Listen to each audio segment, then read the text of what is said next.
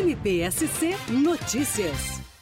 Um homem que tentou matar sua ex-companheira em Blumenau foi condenado a 16 anos e 4 meses de reclusão. No tribunal do júri, o conselho de sentença acatou a tese do Ministério Público de Santa Catarina e confirmou a autoria do crime por tentativa de feminicídio com emprego de asfixia e com a agravante do crime ter sido cometido na presença dos filhos da vítima. O promotor de justiça, Guilherme Schmidt, destaca que a situação era muito complicada e delicada, porque tinham crianças na cena do crime.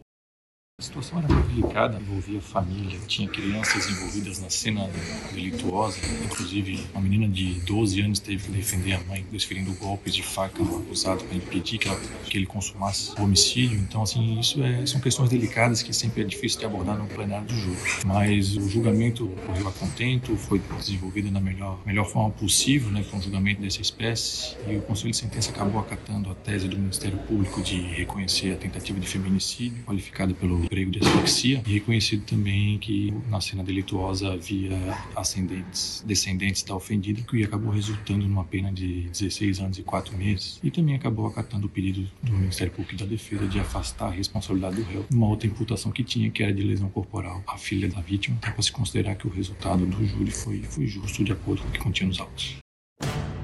MPSC Notícias, com informações do Ministério Público de Santa Catarina.